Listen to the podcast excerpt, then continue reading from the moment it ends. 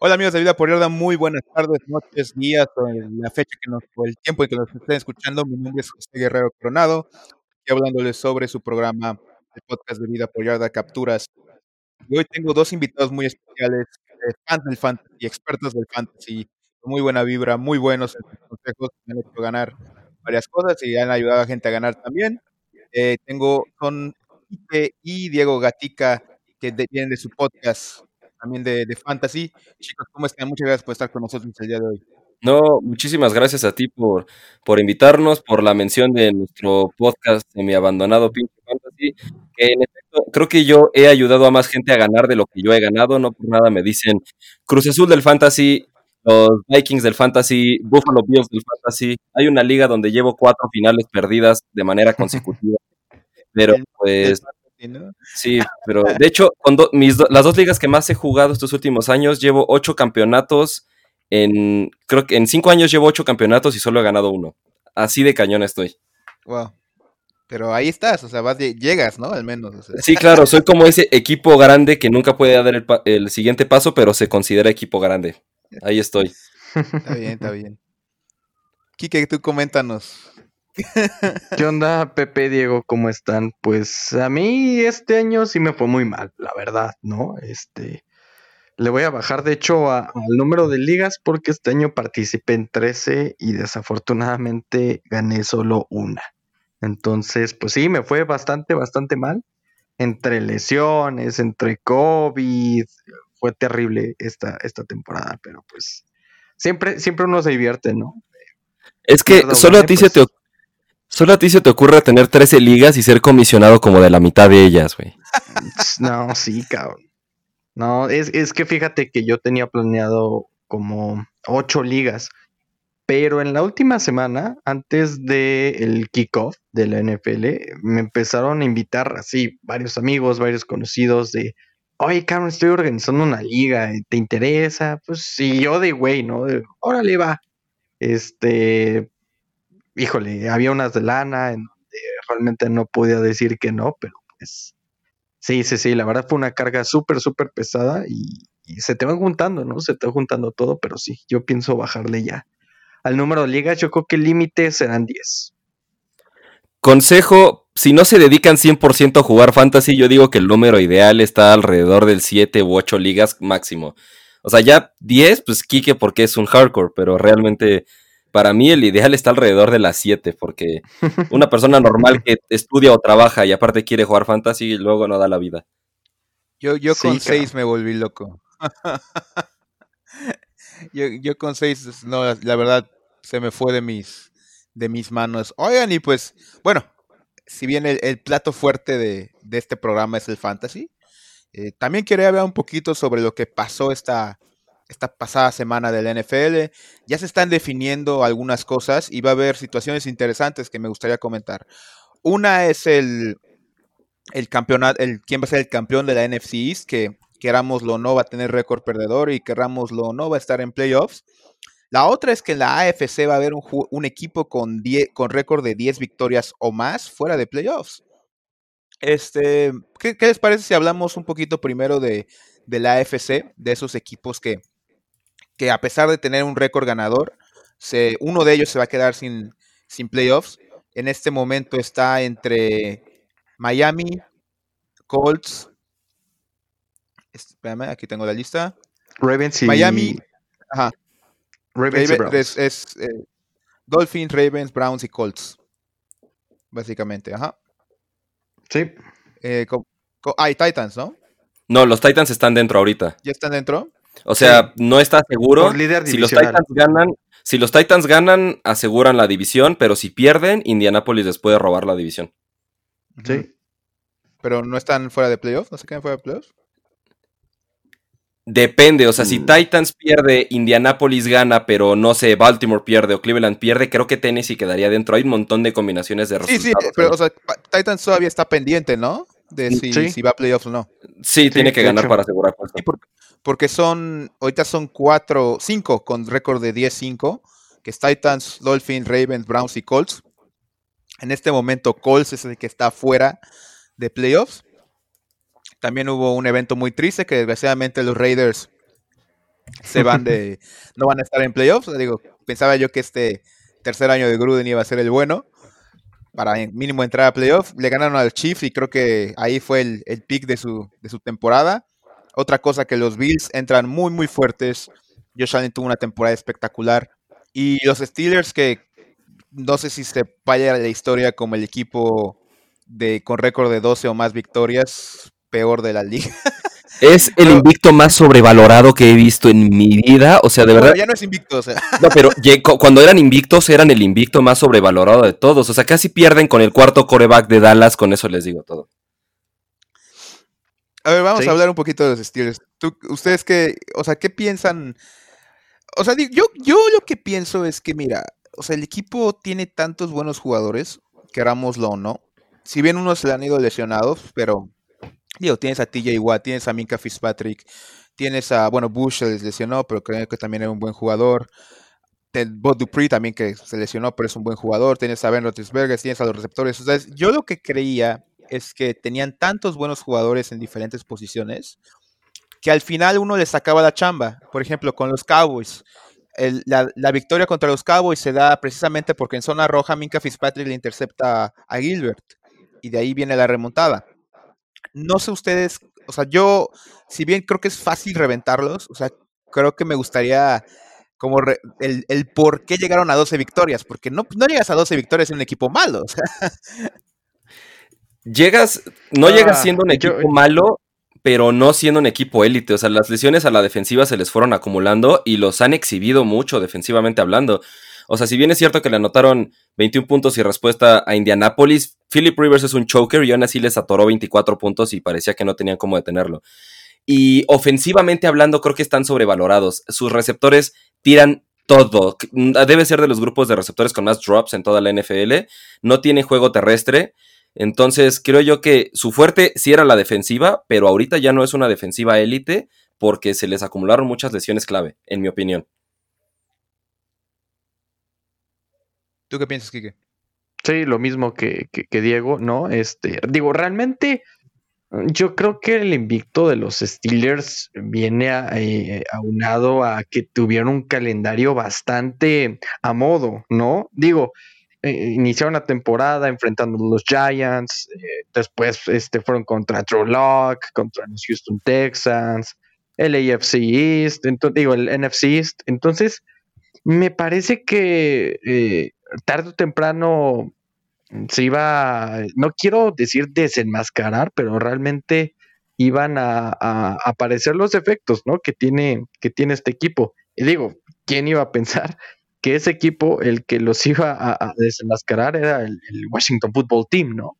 Digo, muchos pensamos que los Bills podrían hacerle la, jugada, ¿no? De quitarles el invicto, pero pues terminó siendo el, el Football Team y, sin un gran equipo a la ofensiva, ¿no? Entonces, pues sí, aunado eso, quieras o no, un equipo que no tiene tanto juego terrestre y no lo sabe establecer, eh, digo, tarde o temprano va a pues va a tener deficiencias, ¿no? En su juego. James Conner no está de un buen nivel. Eh, Anthony McFarland lo mismo. Jalen Samuels, Benny Snell, etcétera, etcétera, ¿no? Y digo, aparte de sus receptores, simplemente Deontay Johnson es el, el wide receiver con más drops en la liga. Entonces, si no tienes un juego terrestre establecido y tus wide receivers te tiran todo, es muy difícil eh, sobresalir. Y realmente creo que si los Steelers en la primera ronda de los playoffs van y enfrentan un equipo como los Browns, como inclusive los Ravens, ¿no? Y digo, eh, no incluimos también a, los Dolphins, ¿no? Pueden hacerle la, jugada y, y, sacarlos. De hecho, creo que si se mantienen los standings como están ahorita en la AFC, sería Pittsburgh Steelers contra los Browns en la semana 17 y luego en el wild card, ¿eh? Si no estoy mal, así está el macho ahorita. Sí, así, así. El playoff así está, así está en estos momentos. Sí, sí, Uf, qué difícil, ¿eh? Qué difícil situación para los Steelers. Oye, pasando a, otra que quería pasar es, bueno, seguimos en el FC. ¿Quién creen que de esos cinco se quede fuera? Indianapolis. No veo forma. Si no estoy mal. Tennessee cierra contra Houston, ¿no? Sí, sí, sí, digo, sí, sí. no veo forma de que este Tennessee no califique ganando la división porque va contra Houston. Y para mí, tanto Cleveland como, como los Ravens tienen asegurada la victoria. Con Miami, si Josh Allen no juega la semana 17, que si no estoy mal, es muy probable porque creo que ya aseguraron el sembrado número 2. Miami podría estarse colando. Entonces, si no juega Josh Allen, ten por seguro que Indianapolis no pasa. Sí, yo también creo que Miami. Eh, inclusive, fíjate que yo sí creo que esté o no Josh Allen, los Dolphins pueden ganarle a los Bills. Eh. La verdad es que tienen una excelente defensiva, tanto el cuerpo de linebackers como los cornerbacks, que son sus fuertes, ¿no? Haven Howard, este Pro Bowler. Me parece que los Dolphins pueden ganarles eh, a, a, los Bills con Josh Allen. Bueno, les digo los juegos. Eh, bueno, Bills Dolphins que mencionan, Browns Steelers, Colts Jaguars, Ravens Bengals, Texans Titans. O sea, aquí creo que pues, todos pueden ganar. Yo creo que, que, todos van a ganar, ¿eh? Y sobre todo Cleveland, porque este, va a estar Mason Rudolph, entonces este, Miles Garrett va a salir inspirado, lo va a capturar cuatro veces y le va a meter otro cascazo. Entonces ten por seguro que Pittsburgh no gana. Este. Sí, yo creo que todos van a ganar, ¿eh? imagínate, o sea, vamos a, va a haber unos playoffs, o podría haber unos playoffs en donde un equipo de 11-5 se va a quedar fuera y uno de posiblemente de 6-10 va a entrar. Histórico, histórico, ¿eh? Pero, pero hablando de los del Steelers contra los Browns, ¿han dicho algo de los wide receivers de, de, de Browns? Porque es que la semana pasada Muchos pueden decir, ah, es que perdieron contra los Jets, son una mentira los Browns, ¿no? Pero realmente es que eh, tú veías a Kevin Stefanski, ¿no? En el estacionamiento pidiendo a ver quién, quién se equipaba para hacer su wide receiver, porque realmente todos, todos, todos están en la lista COVID. Y, digo, ¿a, Pero, quién, ¿a quién le lanza Baker Mayfield? Tengo una, es que yo no estoy seguro si están en la lista COVID porque alguno de ellos contrajo COVID o porque estuvieron cercanos a alguien con COVID. No, creo que contacto cercano. Fue por contacto, cercano. si ninguno de ellos está contagiado, van a estar contra Steelers. Según NBC, van a estar de regreso el jueves. Ah, perfecto. Entonces, adiós. Sí, sí, sí. Eh, son este Jarvis Landry, Rashard Higgins, Donovan People Jones y. Ay Dios, ¿por qué, ¿por qué tienen nombres tan, tan raros esos amigos. El cuarto no importa realmente. a ver, es que quiero decirlo porque está chistoso. Cadarel Hodge. Pero espérate, es que, es que ves cómo está escrito. Es una K mayúscula, H A, D mayúscula, A, R, E, L. ¿Por qué se ponen nombres tan extraños? Por favor, no hagan eso. bueno, este, me dice, según NBC pueden volver el, el jueves. Este, y fue por, fue por contacto cercano con alguien que, tuvo, que, fue positivo. Spoiler, eh, spoiler alert, Baker Mayfield les va a pasar por encima. El Baker Mayfield que jugó contra Baltimore lo vamos a ver contra Pittsburgh y les va a pasar por encima. Nice, nice, nice. Y bueno, pues ahora, ¿qué les parece si vamos a, al, a, lo, chistoso? Que es la, la NFC East. La poderosísima NFC East la, la división con más campeonatos en toda la liga. Ahora sí que, pues haya sido como haya sido uno de estos equipos, bueno, tres están en la pelea y curiosamente el que no tiene nada que jugar tiene, tiene las manos el destino de todos, o sea, que es Eagles.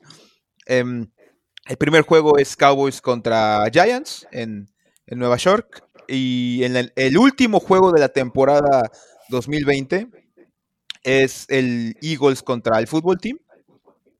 Y ahí se decide, si ahí se decide todo. Si gana Eagles, que a pesar de que, como ya lo dije, no tiene nada que jugarse, si gana Eagles, Cowboys o, Giants irían a playoffs, dependiendo quién gane. Y si gana el fútbol team, va el fútbol team. El fútbol team básicamente que tiene su, su, destino en sus manos. Entonces, bueno, les quería preguntar primero sobre el primer juego. ¿Cómo ven a Giants Cowboys? Ah, yo creo que los Cowboys, digo, van eh, tres ganados al hilo. Eh, híjole, yo creo que los Cowboys van a ganar fácilmente a Nueva York. La defensiva, digo, la ofensiva ha sabido ajustar sin Dak Prescott. Realmente Andy Dalton se ha visto como buen backup. Algunas decisiones de Kellen Moore sí son bastante cuestionables, pero realmente ha sabido ajustar. Mike McCarthy lo mismo. Y la defensiva creo que es la segunda de en las últimas cinco semanas con más turnovers de la liga. Entonces, eh, creo, creo que eh, independientemente, independientemente si juegue este Daniel Jones o no, me parece que la defensiva de los Cowboys va a tener un excelente partido y van a ganar, ¿no? Realmente eh, yo creo que eh, para los aficionados de los Cowboys, para nosotros, el tema no es el partido contra New York, es el tema de Washington contra Filadelfia, ¿no? Pero creo que los Cowboys van, van a ganar. Sí, completamente de acuerdo. Y aún si Daniel Jones está sano, nada más quiero que tomen en cuenta este dato. Dak Prescott en cuatro semanas produjo más touchdowns totales que Daniel Jones en lo que va de la temporada. Así de mala es la ofensiva de los gigantes y Dallas no debería tener ningún problema por pasarles por encima y por aplastarlos. Porque incluso con Andy Dalton, Dallas es muchísimo mejor equipo. Pero si tienen un gran coordinador ofensivo, no entiendo por qué les va así a los Giants. La mente maestra de Jason Garrett, el mejor head coach en la historia de los Dallas Cowboys. Oigan, hablando de, dice, dice este Tom Landry que Te está retorciendo en tu tumba, dice. La verdad es que sí, ¿eh? Le dio COVID. No, pero este. Bueno, algo que quería mencionarles es que hay dos tipos que, creo que tuvieron un gran resurgimiento en la defensa de los Cowboys, que es de Marcus Lawrence y Randy Gregory, que pues, fueron muy, muy fueron muy, muy criticados. Qué bueno que no dijiste Jalen Smith, qué bueno que no dijiste eso. Oye, también este Taco, ¿no? Ah, no, ya no está. saludos, saludos a él. Pero bueno, creo que, creo que tuvieron un, resurgimiento. Creo que ellos son de los que, pues los, los culpables de que esta defensiva esté levantando el nivel. ¿Ustedes qué piensan? O sea, estos últimos tres juegos, digo, yo veía los, los después del juego contra, contra Washington, que pierden 41-16. Contra Ravens también pierden, que tienen un, terrible juego de equipos especiales. Pero en esos tres últimos juegos se han visto excelentes eh, a, nivel ofensivo. Eh, ¿Cómo los ven ustedes? ¿Qué, piensan a nivel de ofensivo, defensivo? ¿Cómo creen que se ahorita que, Ahorita que mencionabas a la defensiva, yo creo que una de las claves ha sido que Mike Nolan dejó de implementar una defensiva híbrida 34-43, 59-8.5, metía cualquier número de fronts y de repente veías a de Marcus Lawrence en dos puntos en vez de tres, ah, tenías a Jalen Smith bajando de safety, tenías una hizo unos movimientos rarísimos porque él quería implementar una defensiva 34 y la estaba hibridando y la verdad es que no hay nadie para jugar 34 en Dallas. salvo Aldon Smith. Nadie del front seven está hecho para 34, sobre todo en los edge. Y ahorita que se ha acoplado más a meterlos a una defensiva 43, esto es lo que decía Mike McCarthy antes del draft tú no tomas a jugadores y los forzas a tu sistema. Tú tomas así un cierto talento y moldeas tu sistema acorde a ese talento. Y creo que es lo que han estado haciendo en Dallas. Y si bien seguimos teniendo a Jalen Smith que le gusta irse al lado contrario donde van los corredores, este, tenemos deficiencias en la secundaria con todo y que... Eh, bueno, ay, se me fue el nombre de nuestro corner novato. A ver, Kike, ¿cómo? Trevon Dix, ¿cómo? Trevon Dix. Trevon Dix está jugando espectacular cuando está y Donovan Wilson, en la Cowboy Nation amamos a Donovan Wilson, es el futuro strong safety pro bowler del equipo. Hay algo de talento. Anthony, Anthony Brown lleva dos intercepciones en los últimos dos partidos. No, no, no, no, no. A mí no me vas a salvar a Anthony Brown. Muertazo lo van a cortar a fin de la temporada. No, pero con todo ha sido mejor que Jordan Lewis y que Chido Awuzie. Sí, la verdad es que no es como que tuviera la vara muy alta, pero pero mejor. Sí, o sea, creo que hay ciertos jugadores que están surgiendo, pero mucho tiene que ver con que Mike Nolan dejó de estar implementando un sistema híbrido cuando no tiene jugadores para ello. Creo que ese es el punto más importante. Y, oigan, les quería preguntar, ustedes que son fan de los Cowboys, pues yo soy completamente neutral, yo no le voy a ningún equipo, yo le voy a la NFL. Sí, claro. Pero quería preguntar, quería preguntarles, ¿ustedes qué, quieren? O sea, ¿quieren que pasen a playoffs? ¿Quieren el mejor pick del draft? ¿Qué, quieren y por qué, básicamente? Vas tú, Kike. Pues mira, eh, eh, es una situación muy difícil, ¿no? Digo, cuando gana tu equipo te alegras, obviamente. Y digo, yo hasta hace tres semanas realmente creo que la mejor opción era que Dallas quedara entre los primeros cinco picks. ¿Por qué? Porque realmente hay, hay, equipos tan urgidos de coreback como los Colts, como los Bears, equipos que son bastante, bastante talentosos y están a un coreback de pelear su división, ¿no? Y, me parece que teniendo un pick top 5, eh, no sé, te pudo haber caído eh, Zach Wilson, eh, Troy Lance, y, realmente vender ese pick a un precio bastante, bastante alto, ¿no? Que te den una primera, una segunda e inclusive una segunda del próximo año, ¿no?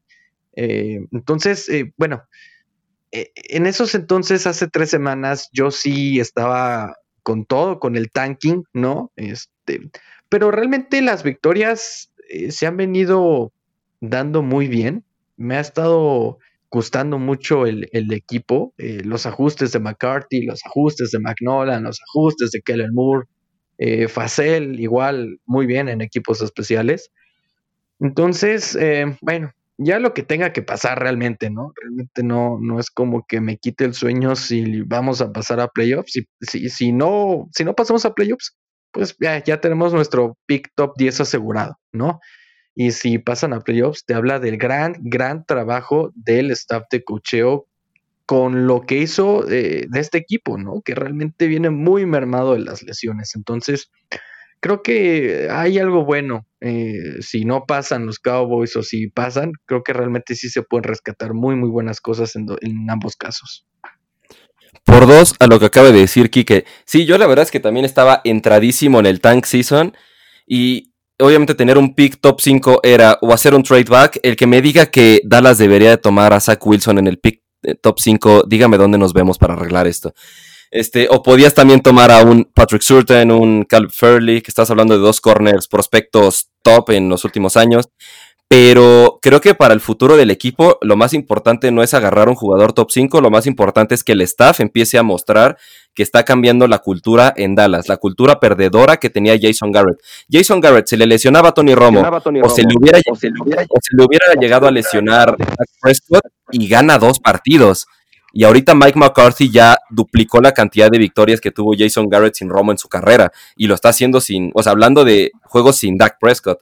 Y realmente haciendo cuentas, Dallas, tan solo con Dak, podrían tener fácil 10 victorias. Con este equipo como está jugando ahorita. Entonces creo que es más imperativo para los Cowboys y para su futuro ver que los jugadores están comprando el sistema de McCarthy, se están acoplando a él y se está viendo un cambio de cultura. Creo que eso es más importante que tener un pick top 5. Eso es para un equipo que tenga, que esté hundido y Dallas no está hundido. Dallas está en muletas, están jugando con cuatro titulares en la ofensiva y, y que estén sacando estas victorias con Andy Dalton jugando a ese nivel, con una ofensiva totalmente parchada, es de verdad completamente meritorio. Y fíjate que aquí voy a tomar una frase de, de, de, nuestro buen amigo Pollo, este Ramírez, le mandamos un saludo. El que eh, o sea, sí, puedes draftear muy buenos jugadores, pero nunca vas a draftear un buen staff de cocheo, ¿no? Y es lo que hemos visto de Dallas en las últimas semanas. Pero inclusive, yo creo que con un pick um, top 12, uh, eh, top 15, eh, sí, sí podemos alcanzar a, Patrick Surtain o a Caleb Farley, ¿no? Que son, digamos, las necesidades que tiene el equipo en el perímetro. Pues mira, acabamos de agarrar a CD Lamb en el 17 y el tipo su futuro All Pro, entonces en el draft todo se puede. sí. Y bueno, de. Estoy tratando de pensar. Bueno, quería preguntarles. Em, ¿Ustedes entonces piensan que los Cowboys ganan la, la, NFC East? Yo no. No. Yo tampoco. Fíjate que yo pienso que van a ganar, pero Filadelfia, esa es la clave. Realmente, eh, seamos sinceros, ¿no? Filadelfia es el máximo rival de los Cowboys y si pierden matan dos pájaros de un tiro, ¿no? Dejan fuera a Dallas de playoffs y se acercan más a, a, Devonta Smith, ¿no? Digo, eh, ya con todo lo que, lo que se movió del draft en las posiciones, no sabemos si Miami va a ir por Penny Sewell, este, por Jamar Chase, pero yo creo que Filadelfia, ya sea que le caiga Jamar Chase o Devonta Smith, van a tomar ese wide receiver y se van a querer acercar a ese pick como lo querían hacer con CD Lamp este, este año, ¿no? Sí, Dallas, Dallas le va a pasar por encima a los gigantes. Hablando del Washington Football Team contra los Eagles, primero que nada que aclarar, pésima, pésima decisión para cerrar la temporada. Qué partido más asqueroso para cerrar la temporada regular. Es el peor Sunday night que va a haber en todo el año. Y más de que Filadelfia vaya a tanquear, aunque no quisieran tanquear, Washington trae mejor equipo. O sea, si Dallas contuvo y destrozó a Jalen Hurts nada más con Randy Gregory y con, y con nuestro propio Tank Lawrence, lo que le va a hacer el front seven del Washington Football Team a, Jalen Hurts, o sea, Jalen Hurts le quitas el la primera lectura y le metes presión y se vuelve loco. El tipo no sabe progresar en sus lecturas y se desespera muy rápido. Aun si quisieran ganar, no creo que tengan el talento para hacerlo por esa defensiva frontal de Washington. Aún si quisieran tanquear, no les da y Washington se va a llevar la división. Y fíjate pues que ojalá, ojalá, este Jack del Río, que es el coordinador defensivo de, del Washington Football Team, pueda inclusive eh, ver un poquito lo que hizo Mike Nolan, ¿no? De ponerle un espía a Jalen Hurts. En este caso, me parece que fue CJ Godwin, ¿no? El que estuvo la mayoría sí, de hecho, partido ahí. De hecho, ahí paquete le espía de, de CJ Godwin. Sí, sí, así, así la llamó Mike Nolan. El paquete CJ, ¿no? Sí. Es que no había nadie más en Dallas para hacerle de espía, pero sí, perfectamente fue quien logró contener a Jalen Hurts. Ah, y también les iba, les iba a preguntar, la última de la, quedarnos en la NFC, en la NFC, en la conferencia. Bueno, hay, hay, hay un equipo con, con récord ganador que se va a quedar, que se va a quedar fuera, o con más bien con no récord perdedor. Están los Bears, está, están los, los Rams y los Cardinals. Lo que podría pasar es que los Bears ganaran a Green Bay, hipotéticamente, quedarían con récord de 9-6. También el último juego vendría siendo, bueno, el último juego de, la conferencia, perdón, de, la NFC West, sería Rams Cardinals. Rams va con 9-6, si Cardinals gana, quedaría 9-6 Cardinals. En caso de que pasara la victoria de Cardinals, Rams otra vez 9-6 y Bears 9-6, uno, quedaría, uno de esos tres quedaría fuera. ¿Quién, quién cree que queda fuera? Es que no sé cómo esté el de, no sé cómo estén los criterios de desempate, pero como Green Bay se está peleando el sembrado número uno, Green Bay le va a dar una paliza a Chicago. O sea, Chicago va a quedar descalificado por perder contra Green Bay, porque hay un, hay bastantes, bueno, hay ciertos escenarios donde Green Bay pierde y se queda sin la semana de descanso. No le conviene a Green Bay sentar a sus titulares. Tiene que ir con todo a ganarle a Chicago y no, creo que por los criterios de desempate, si pierde Chicago y gana Arizona, Chicago queda fuera, ¿no? Y aún así califican los Rams. Sí, Sí, sí, sí. Eso va a pasar, estoy seguro de que eso va a pasar. Los Rams no van a ganar. Este, Jared Goff cabe aclarar que lo acaban de operar del pulgar. Eh, gana, gana Arizona y pierde Chicago. pero esa es una mala noticia que Jared Goff esté lesionado, digo. van a jugar con Blake Bortles. Yo creo que Jared Goff es mejor que Blake Bortles. No, de hecho van a jugar con John Walford y el, chico que jugó la pretemporada y, y, creo que lo hizo muy bien. En la pretemporada lo hizo muy bien. Yo creo que van a ganar los Rams. Y John Walford nos va a dar muy buena sorpresa, vas a ver. Bueno, pero creo que de todos modos todos estamos de acuerdo en que Chicago no le gana a Green Bay, ¿verdad? Mm, sí, sí, sí. Digo, sí, sí, si Green Bay no descansa sus titulares, por supuesto que no. Perfecto. Pues bueno, ahora sí el, plato fuerte, la razón por la que los invité, por las que les pagué millones de dólares para que vinieran al podcast, es el fantasy, ¿no? ¿Cómo fue esta temporada de Fantasy? O sea, ¿cómo, o sea, fue una temporada típica en todos los niveles y quería preguntarles, ¿creen que el COVID afectó el Fantasy de alguna manera? Ah, sí, pero a todos por igual. Y realmente creo que se vio quién sabe manejar waivers o agencia libre y quién no. Mm. ¿Podrías elaborar un, un, poquito de ejemplos ahí? Sí, porque realmente hubo muchísimos titulares que quedaban fuera, ya sea por COVID o porque gracias al COVID realmente no hubo pretemporada y hubo muchas lesiones al inicio de la temporada. Si bien siempre hay lesiones por desentreno en la pretemporada y en la semana 1, aquí hubo el doble o el triple.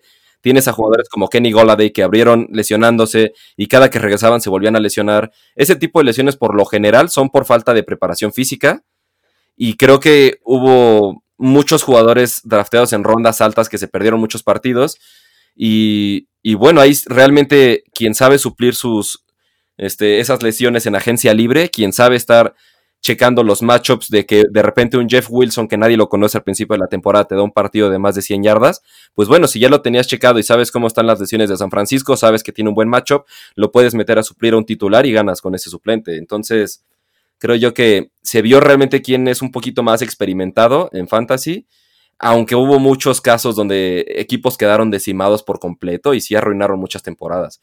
Pero en términos generales, creo que sí la gente que sabe estar más atenta a jugadores no tan conocidos que van progresando en la temporada son los que terminaron salvando temporadas aparentemente desastrosas. ¿Alguien tomó a Michael Thomas en sus ligas fantasies en el, con el pick número? Ah, sí. Bueno, sí, bueno no pick uno, pero en ronda uno sí. No, no pick uno, o sea, su primer pick, ajá. Sí. No, no, no, es que, es que, por ejemplo, no nada más fue Michael Thomas, ¿no? Digo, yo en varios equipos tenía Kenny Golladay, tenía Joe Mixon, tenía Odell Beckham. Ah, no, no, no, un desastre. Yo en un mismo equipo tenía mi primera ronda. De hecho, en esta liga llegué a la final, no sé cómo le hice. Tenía Saquon Barkley, fuera en la semana 1 por el ACL. Mi segundo pick era Miles Sanders, que se perdió bastantes semanas. Y mi tercer pick era Austin Eckler, que se perdió como la mitad de la temporada. Así de salado estuve. Oigan, y sí, sí, sí. ¿cuál, bueno, de esas fueron las, lesiones, ¿cuál, ¿cuáles fueron sus sorpresas? ¿Cuáles jugadores dijeron, wow, no me esperaba que, o joyitas que encontraron por ahí? Pues mira, creo que en todo estamos de acuerdo que el waiver del año fue James Robinson, running back de los Jacksonville Jaguars, ¿no? De lejos. Cuando eh, a Raquel Amster tuvo COVID, cuando tradearon a, a este a Leonard Fournette, ¿no? digo, todos pensamos que, eh, ¿y ahora quién va a ser el, running back de los Jaguars, no? Y bueno, llega eh, este corredor de Louisville, un drafted, y empieza a dar partidos muy, muy buenos y, realmente fue sólido toda la temporada, ¿no? Inclusive en, en ligas Hot PPR fue, estuve dentro del top 5. Entonces, fue una muy, muy grata sorpresa lo de James Robinson. Y ahí tienes el otro ejemplo, ¿no? Mike Davis, que realmente ese es, eh, pues ahora sí que si tú tenías a Christian McCaffrey y fuiste por Mike Davis, realmente no sentiste la ausencia de, del que en muchas ligas fue el pick número uno, ¿no? Realmente creo que me llevo muy buenas sorpresas con, con James Robinson y, y con, con Mike Davis. Eh, dos jugadores que excedieron mis expectativas muy fuerte es uno, Ronald Jones, porque estás hablando de que Ronald Jones se veía casi como un bust.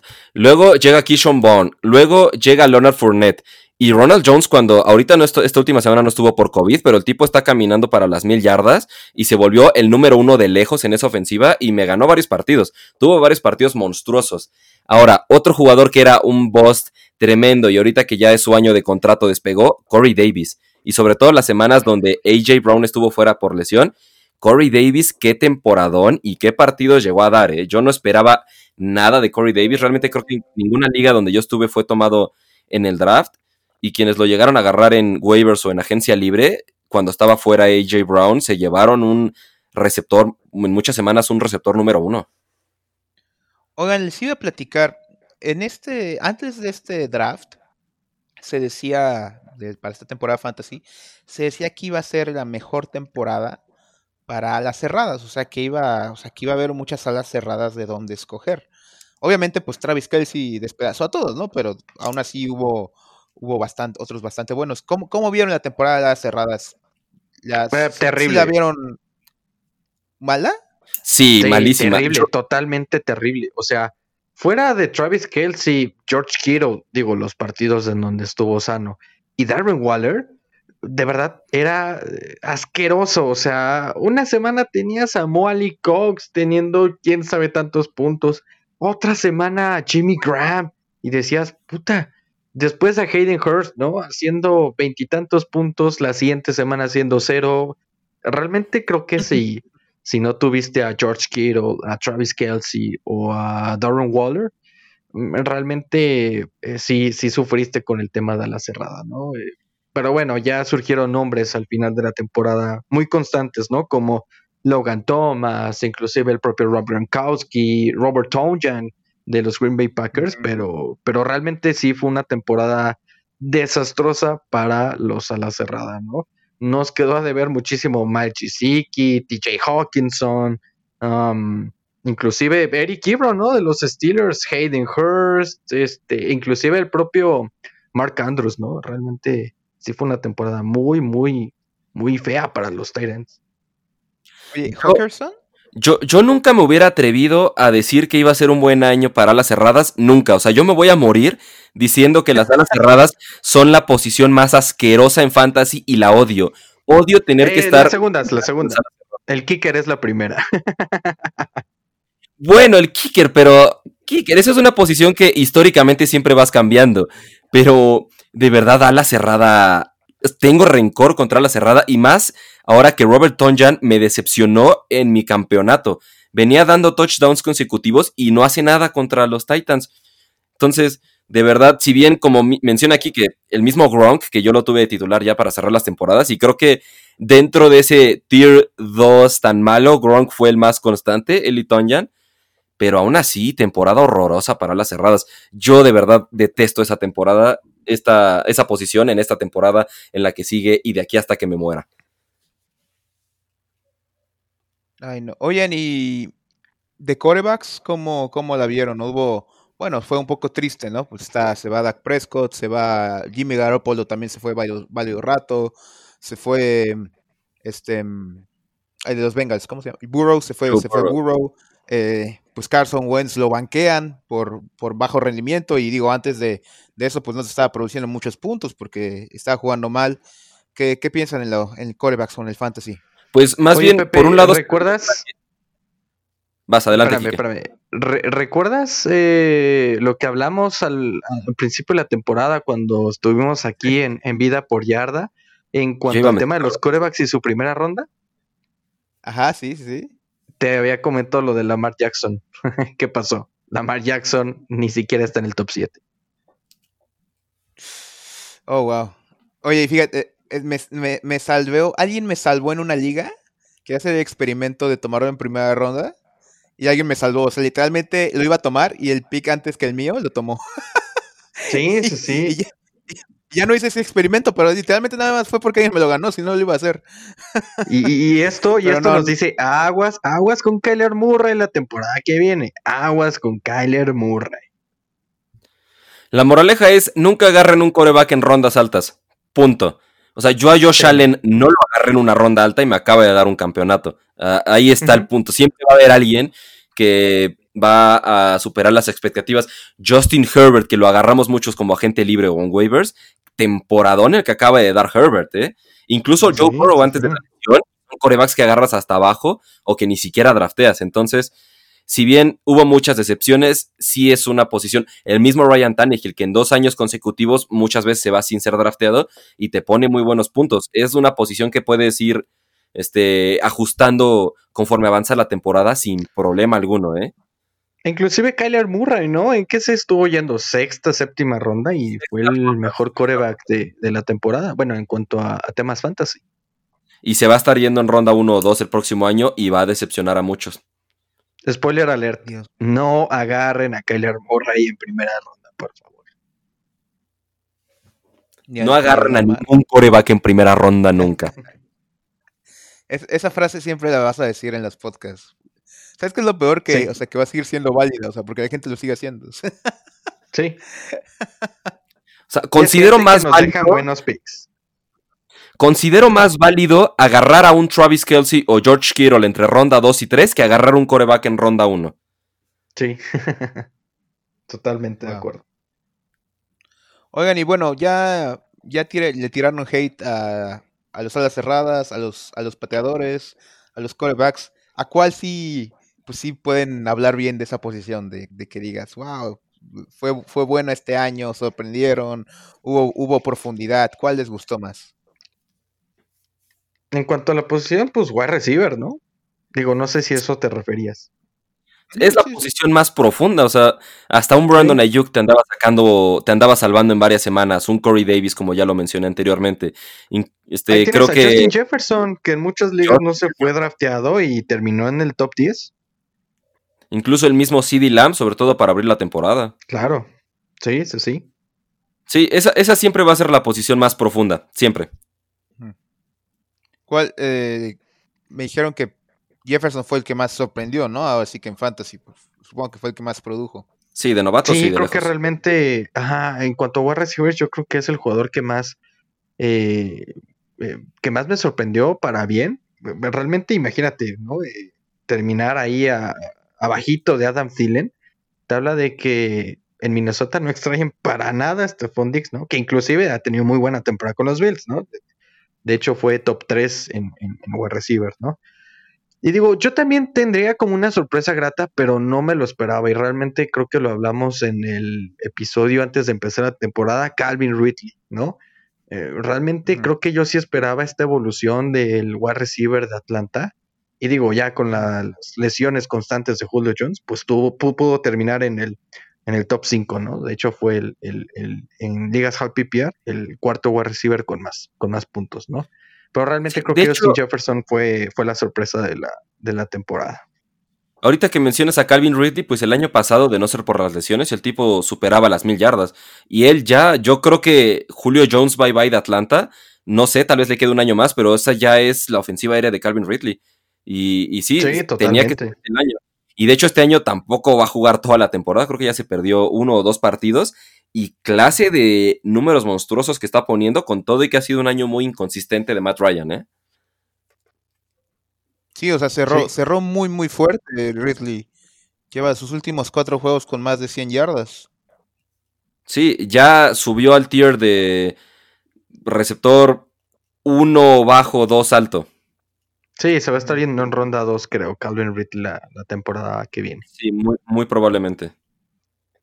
Oigan, y pues algo que les haya, algo que hayan hecho en sus, bueno, sus, entre ustedes dos creo que tienen como 20 ligas, ¿cuáles fueron los movimientos que más les gustaron, los que dijeron, wow, aquí esto me hizo ganar, o pues esto me hizo, bueno, primero los positivos, así que dijeron, wow, este fue un, fue un, este, muy, un gran movimiento que me salvó una liga o me hizo ganar algo. Movimientos que me salvaron, eh, pues ya lo mencioné, a Ryan Tannehill me llevó a una final, este Justin Herbert me llevó a otra final y son jugadores que agarré como agentes libres. Robert Tonjan también me dio muy buenos números cuando no tenía nada de ala cerrada, lástima que en el campeonato Robert Tonjan decepcionó, pero pues bueno, no se puede exigirle tanto. Creo que esos son de mis movimientos movimientos favoritos. Voy a poner un asterisco porque en una liga, esto sí no me pregunten por qué pasó, hubo alguien que con la lesión de Nick Chubb lo soltó. Y, obviamente, yo agarré a Nick Chubb, pero considero que ese movimiento no cuenta porque fue de alguien que seguramente no, no juega tanto fantasy. Entonces ese, ese no cuenta, ¿verdad? Pero creo yo que mi movimiento, movimiento favorito fue, fue Herbert. Y la verdad, estoy muy a gusto con el desempeño que ha tenido. Y sí, Herbert, sin duda. Quique, ¿tú qué piensas? Yo digo que mi movimiento favorito fue la paciencia, ¿no? Porque ¿cuántas veces no nos dimos de topes en la temporada con Jonathan Taylor y David Montgomery? Bastante. Ah, yo solté a Jonathan Taylor en una. Exacto, sí, y yo también estuve a punto de soltar a Jonathan Taylor, veía que Nahim Hines tenía más acarreos, ¿no? Y realmente yo decía, pues creo que Jonathan Taylor no es lo que esperábamos, ¿no? No es lo que Frank Reich nos dijo. Y realmente fue un league winner. En los últimos partidos eh, dio muchísimos, muchísimos puntos. Lo mismo David Montgomery. Y otro caso que también eh, me, gusta eh, señalar en cuanto a que sean pacientes con sus jugadores fue Antonio Gibson. Antonio Gibson, creo que si no se hubiera lesionado, hubiera sido un running back top 10 seguro. Y realmente no comenzó bien la temporada, ¿no? Veíamos a Peyton Barber, Peyton Barber con acarreos en zona de gol, Dios mío, ¿no? Pero realmente Gibson se fue adjudicando de esa posición y, creo que eh, mi consejo que les podría dar es sean pacientes realmente. Si ven que el jugador está teniendo volumen, si ven que el jugador es caballo de batalla, a pesar de que esté dando partidos malos, no lo suelten porque les puede hacer ganar ligas al final de la temporada. Que por cierto, Montgomery, eh, DeAndre Swift, Jonathan Taylor, Antonio Gibson van a subir muchísimo para las próximas temporadas, se van a ir muy alto, ¿eh? ¿Y sabes quién va a bajar? Clyde Edwards Seller. Realmente creo que sí. eh, eh, no es tanto por el talento del de, running back de Kansas City. Yo creo que es más por el tipo de ofensiva en donde se encuentra, ¿no? Tú realmente veías sus acarreos y eran eh, acarreos este, en, formación T, ¿no? En formación pistola y tú decías, verga, o sea, ni siquiera le da un acarreo en, en, formación I, ¿no? Para que pueda tomar aceleración.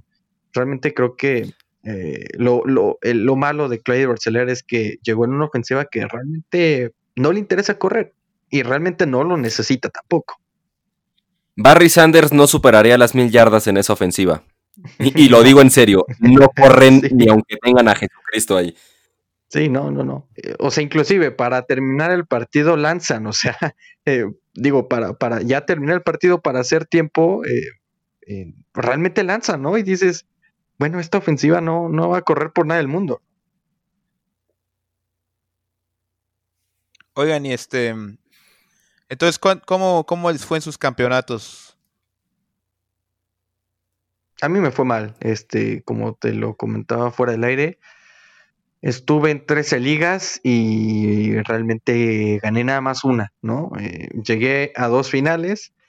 En las semifinales fue donde me despedazaron porque en, varias semifinales fui contra Derrick Henry y fue cuando dio su partido de 200 yardas y dos touchdowns. Entonces, ¿qué haces contra eso? ¿Qué chingados haces contra, contra eso, no? Digo, eh, realmente lamento a los que fueron contra Camara o contra Devante Adams en sus finales. Y yo fui contra Davante Adams en una. En mi caso, yo, yo no soy tan drástico, yo nada más me fui con cinco ligas, creo que me fui a un ritmo bastante decente. En dos de ellas quedé último y penúltimo lugar, y en las otras tres llegué a la final. Eh, polos completamente opuestos. Y bueno, una me despedazaron totalmente. La verdad es que tenía tanto a Derrick Henry como a AJ Brown y no produjeron nada en esta semana, entonces me decepcionaron mucho. Em, tenía otra donde Davante Adams me hizo pedazos, es en la que mencionaba eh, cuando estábamos fuera del aire eh, contra Rip. Felicidades a Rip, pero la verdad es que hice un choke tremendo porque estaba, estaba cerrado y yo ya tenía... Realmente ese, ese juego era para amarrar la victoria y dejé ir cuarta final en cinco años en esa liga es increíble. Como diría Messi, es increíble, pero no se me da. Pero bueno, pero bueno, en la primera edición de la Cowboy Nation gané el grupo, no sé si era grupo 2 o grupo 1, grupo 2. Eh, nuestro amigo Pollo ganó el otro y pues ahí remonté gracias a Josh Allen. De hecho, etiqueté en Twitter a Josh Allen agradeciéndole y me ignoró. Perdón, lamento hacerte perder tu tiempo leyendo mis tweets, pero no, muchísimas gracias a Josh Allen porque me hizo remontar y bueno, mínimo me voy con una copita, ¿no? No me siento tan mal. No, está, está perfecto. Bueno, amigos, pues no sé si quieran hacer algún comentario, saludo o demás. Bueno, yo sí quiero hacer un saludo. Quiero pues, agradecer a todos los de Vida por Yarda que, que participaron en las tres ligas fantasy que, que hicimos. Solamente en una fui rival, la realidad. En una me quedé primero y, y pues fue un one and done, pero el nombre del equipo me gustó mucho. ¿Quieren saberlo? Baltimore Ravens. No, no, o sea, que le puse a mi, a mi, a mi equipo. Ah, por eso te pusiste Baltimore Ravens, porque igual que el ah, año pasado. No no. no, no, no, no, fue uno muy lindo. The Adam Gates Vice.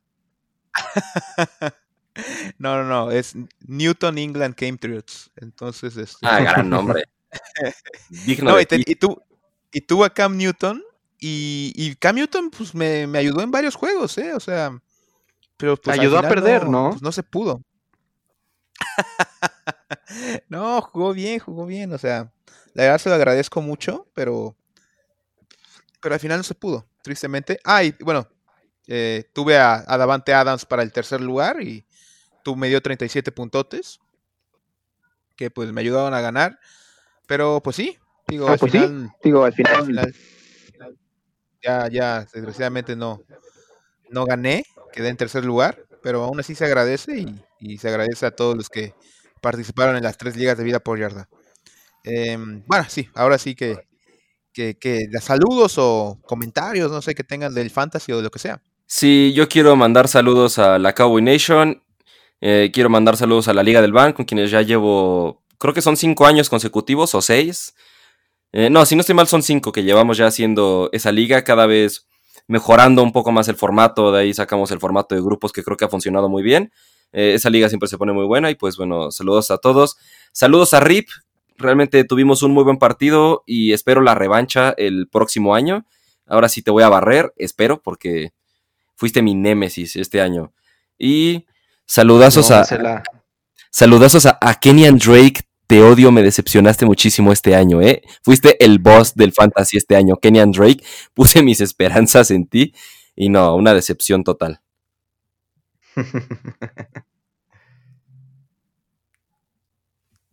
¿Tú, Kike?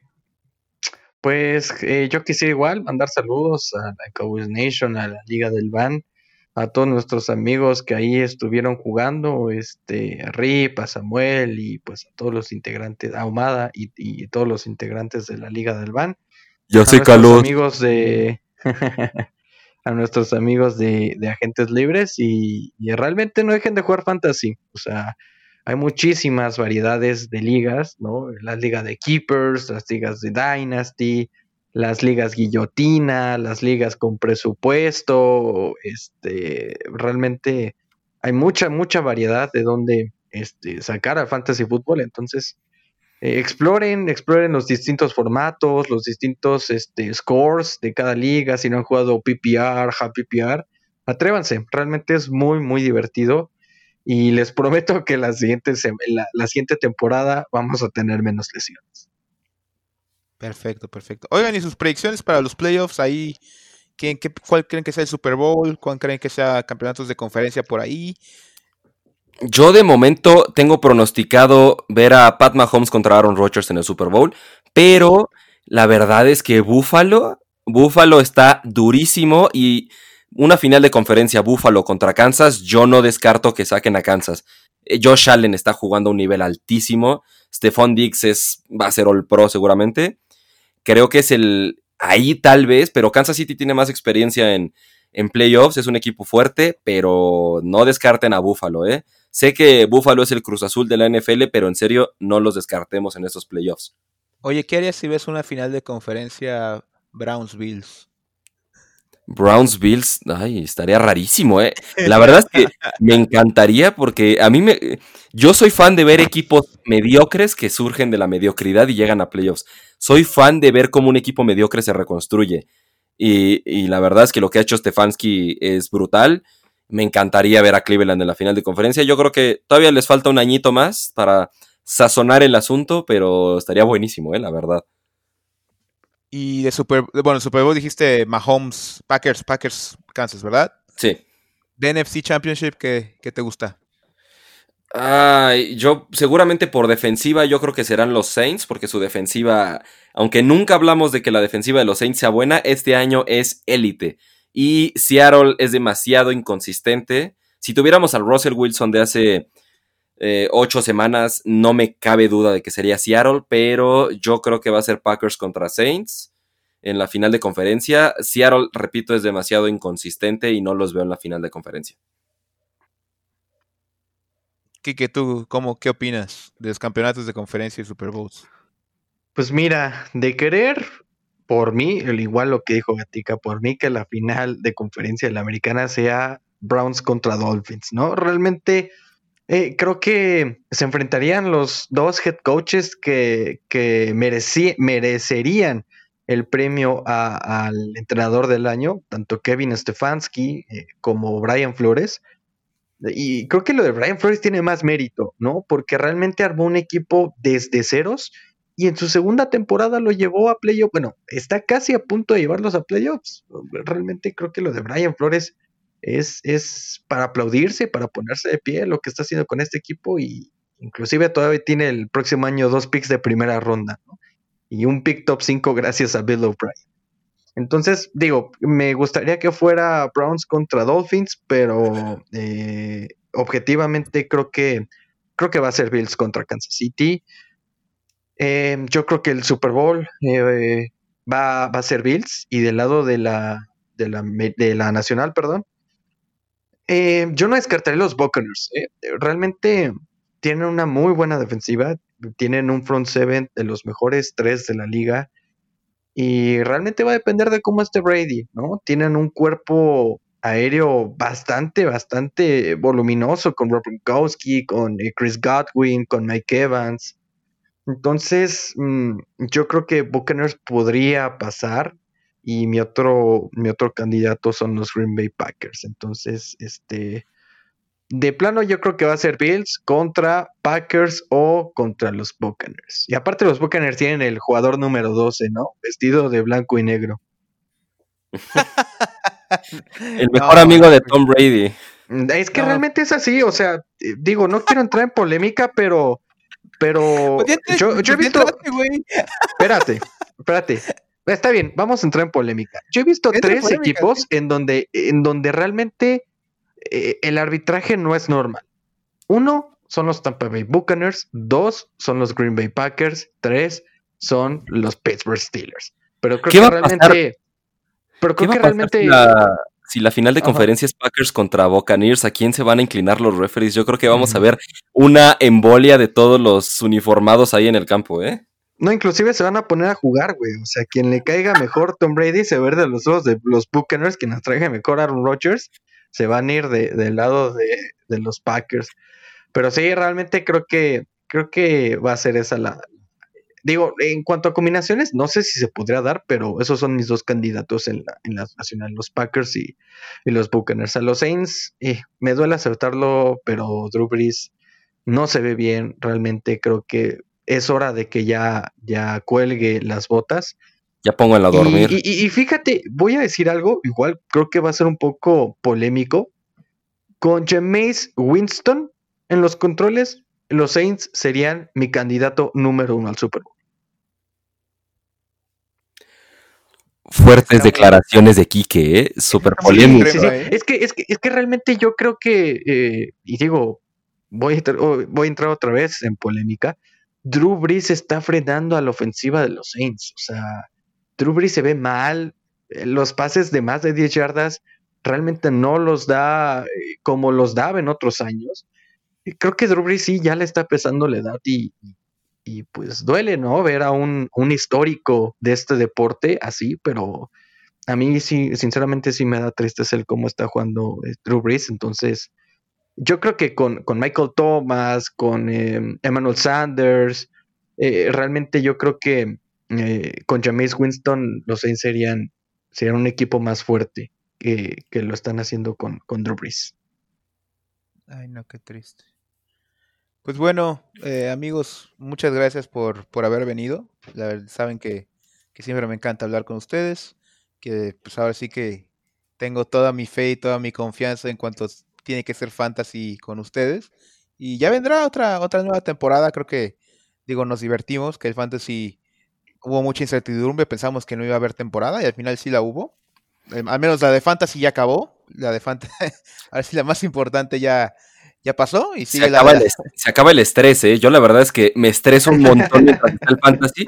En serio, yo amo a partir de la semana 17 a los playoffs porque me siento relajado. Ya no estoy checando el celular todo el tiempo a ver quién me dio puntos. Es muy estresante el fantasy. No, no, no, y deja de eso. O sea, estás viendo un partido, por ejemplo, si estás viendo que vas contra Davante Adams y dices, hijo de la chingada, ya le, ya notó touchdown, o híjole, ya hizo un, ya, ya recorrió más de 60 yardas este cabrón, ¿no? Y realmente en los playoffs pues, ya lo ves como más, más tranquilo, pero yo sí, igual que Gatica, me estreso muchísimo viendo el fantasy fútbol y los playoffs los disfruto ya sin tanta presión, sin tanto estrés, sin tanto hate. No, pues qué bueno, qué bueno, y ya que la pasen con menos estrés. Eh, pues bueno, amigos, al ahora creo que sí, que no sé si ahí tengan algo más que decir para, para concluir. Dak Prescott viene por ese MVP el próximo año y sus haters se van a tragar todas sus palabras, se los firmo desde ahorita. ¿Compromiso firmado? Con sangre. Ante el notario público que me traigan. Pues perfecto. Kike, ¿algo más? No, pues muchas gracias, Pepe, por invitarnos otra vez aquí a Vida por Yarda. Este, realmente ya la sentimos como nuestra casa. Nos gusta mucho estar aquí, platicar del deporte que más nos apasiona y pues ojalá y exacto y, ojalá y su equipo le vaya les vaya muy bien en, los playoffs y es que este, lo tienen en, en, en, en postemporada, menos si son los Packers. bueno, amigos de Vida Porada, mi nombre es José Guerrero Coronado. Síganos en todas nuestras redes sociales: Facebook, Instagram, YouTube, Twitter. Y también este, estamos con nuestro podcast en Spotify, Apple Podcast, Google Podcast. Eh, síganos y muchísimas gracias por todo su apoyo. Que les vaya muy bien a sus equipos en playoffs. Y si no tienen equipo en playoffs, disfrútenlo. Mejor para ustedes. Tengan una muy buena Navidad, muy buena, feliz año nuevo que, que sigue. Y aquí nos vemos. Gracias.